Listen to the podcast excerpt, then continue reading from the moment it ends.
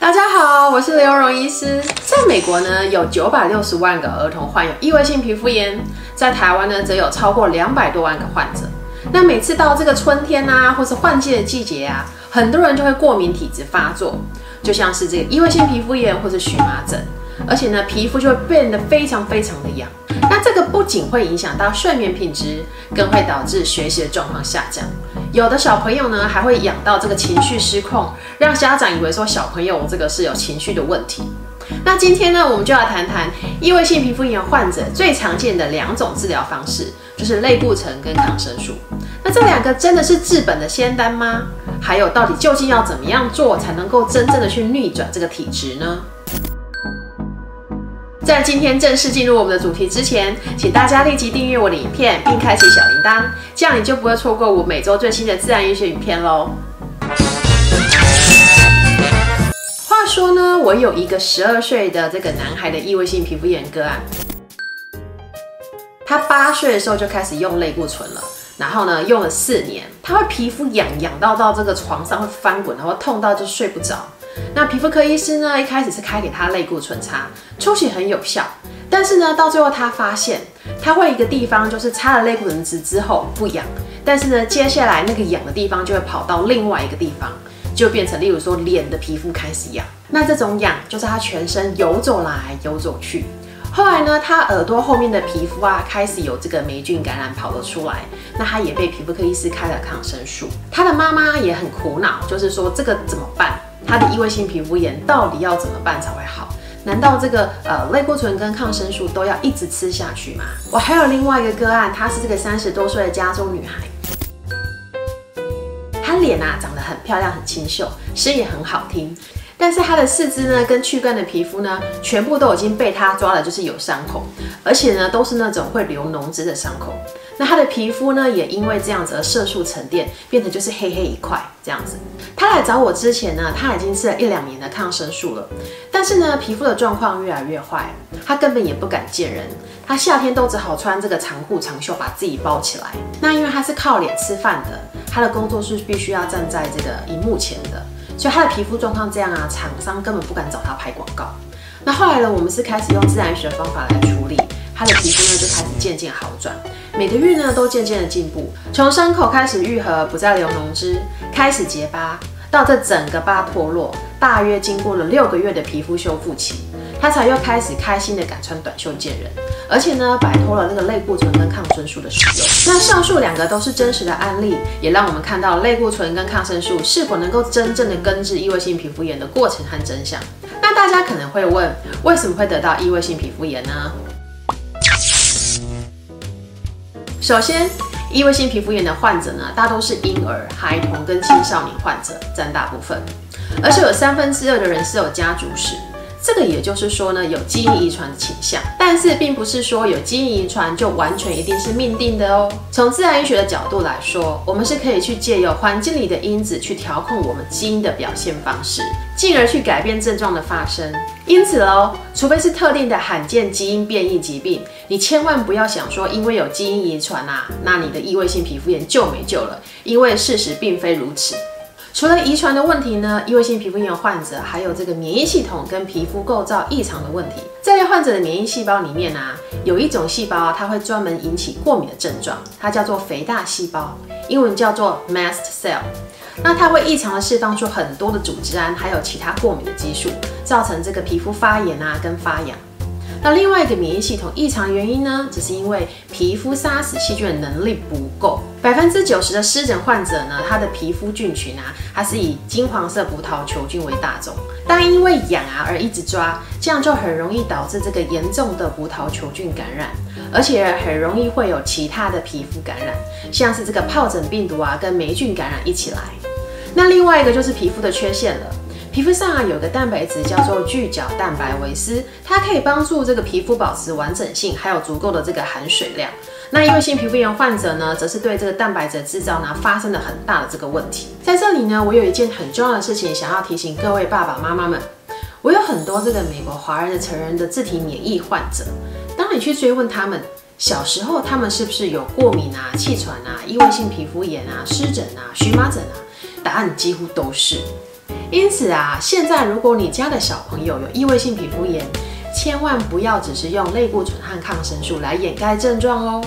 因为啊，这个就会像是你的房子里面已经放了很多发臭的垃圾，臭味都已经飘出来了，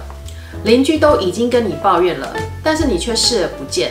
你就长期的一股脑儿的在这个臭垃圾上面喷香水。试图去掩盖这个垃圾的臭味，而这个香水呢，其实就是那个你长期使用的类固醇跟抗生素。类固醇药物呢，虽然能够快速的消炎止痒，但是呢，它却没有办法去根本解决体质的问题。那长久口服类固醇可能会引发严重的这个月亮脸、水牛肩、生长迟缓、皮肤代谢变慢、感染风险增加、骨质流失、高血糖、月经失调等副作用。那你长期使用差的类固醇，则是会经由皮肤吸收，日积月累的一点一滴进到体内，因此啊，这个副作用也是一点一滴日积月累来的。异位性皮肤炎其实不是只是一个皮肤病，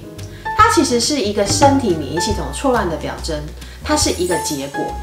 因此呢，我们要去找出真正的原因，才能让这个结果消失。如果你只是放任着它不管，然后只是一直用类固醇啊跟抗生素去压抑这个皮肤的症状，通常啊之后啊这些小朋友啊他们都会爆出其他的过敏性疾病，就像是气喘，或者是呢他们会爆出其他各种不停的自体免疫疾病。我曾经就有一个好朋友，小时候呢是异位性皮肤炎，那国小的时候就常常这个急性气喘发作，家人一天到晚都要去看医师，吃一堆药。后来呢，他上大学的时候呢，就跑出了僵直性脊椎炎。僵直性脊椎炎呢，它就是一个自体免疫的疾病，它是免疫系统攻击自己的脊椎跟关节。那症状呢，就是一直会背痛啊、腰痛啊，到这个腰打不直。所以啊，各位爸爸妈妈，如果啊你家里的小朋友啊是有这个过敏体质，你千万啊就是一定要去处理这件事，避免啊他们长大成人之后会有其他的免疫系统疾病跑出来。那这个正统自然学到底是如何逆转异位性皮肤炎这个难症呢？其实呢有很多方法。那今天呢我就先初步来跟大家分享两个大重点。在帮助人体恢复这个系统正常运作的时候呢，自然学里面最重要的第一步就是把你的饮食弄干净，也就是 clean your diet，吃一个干净的饮食。而你把饮食弄干净呢，则有两个大重点。第一个重点，你要避免你会过敏的食物。因为如果你一直吃到你自己会过敏的食物而不自知的话，你的免疫细胞啊，就是一天到晚在到处开战开，然后啊，你的过敏症状就会一直不得安宁。研究有发现，排除乳制品、鸡蛋、花生、番茄跟人工色素和防腐剂，至少可以让百分之七十五的个案皮肤状况明显改善。那在这里呢，我就要特别针对牛奶跟鸡蛋来特别说明一下。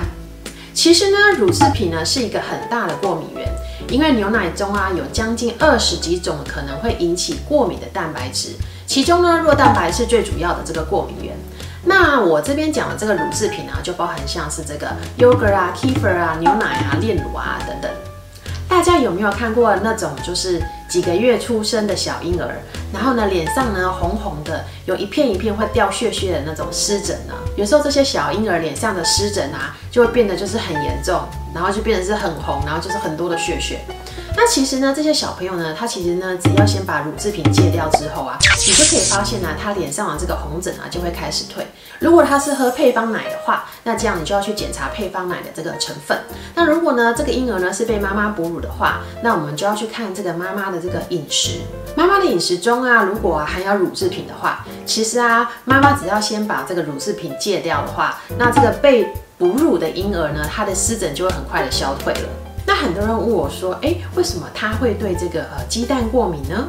这是因为啊，在这个制作流感疫苗的时候啊，鸡蛋是被用来这个培养病毒用的。所以呢，很多人呢，在这个打完疫苗之后啊，身体啊就会开始对疫苗里面的东西有了免疫反应。那这个本来也就是这个疫苗的这个机制，因此啊，就会开始变得对这个鸡蛋产生过敏。那在这里我先总结一下。你如果知道你的食物过敏源之后啊，你这个过敏源就是要避个大概六到十二个月，直到呢你的身体也跟其他系统的同时都有被做修复，达到一个系统性的平衡。然后呢，在这个专业的评估之下呢，是你整体的状况和稳定度，你再决定要不要开始复食。那第二个重点呢，就是你要避免加工食物，吃原形食物。啊，加工食物里面啊，通常都会有许多防腐剂或者是仿式脂肪酸，而本身免疫系统就容易错乱的人啊，都会因为这些外来的添加物而容易引起这个免疫反应。尤其呢，是对这个人工色素、防腐剂、赋形剂会过敏的人，他们其实都自己不知道他们会对这些东西过敏。因此呢，通常对异位性皮肤炎的个案，或者是免疫系统常出现问题的人，通常我都建议自己要在家里煮，减少这个外食的机会。就算你要是外食的话呢，也要慎选餐厅跟食材，才能够真正逆转这个过敏体质。其实呢，有许多异位性皮肤炎的患者啊，因为长期的发痒啊，跟皮肤的外观问题啊，他们在心理上啊，都会出现这个焦躁不安，或是有强烈的焦虑感。因此呢，希望这部影片呢，可以陪伴有异位性皮肤炎的人，或者是有异位性皮肤炎小朋友的爸爸妈妈，可以开始找到逆转过敏体质的天然方式。如果你对自然医学有其他想要更了解的地方，请在下方留言告诉我，也别忘了订阅、按赞跟分享哦。健康聊天室，我们下周见。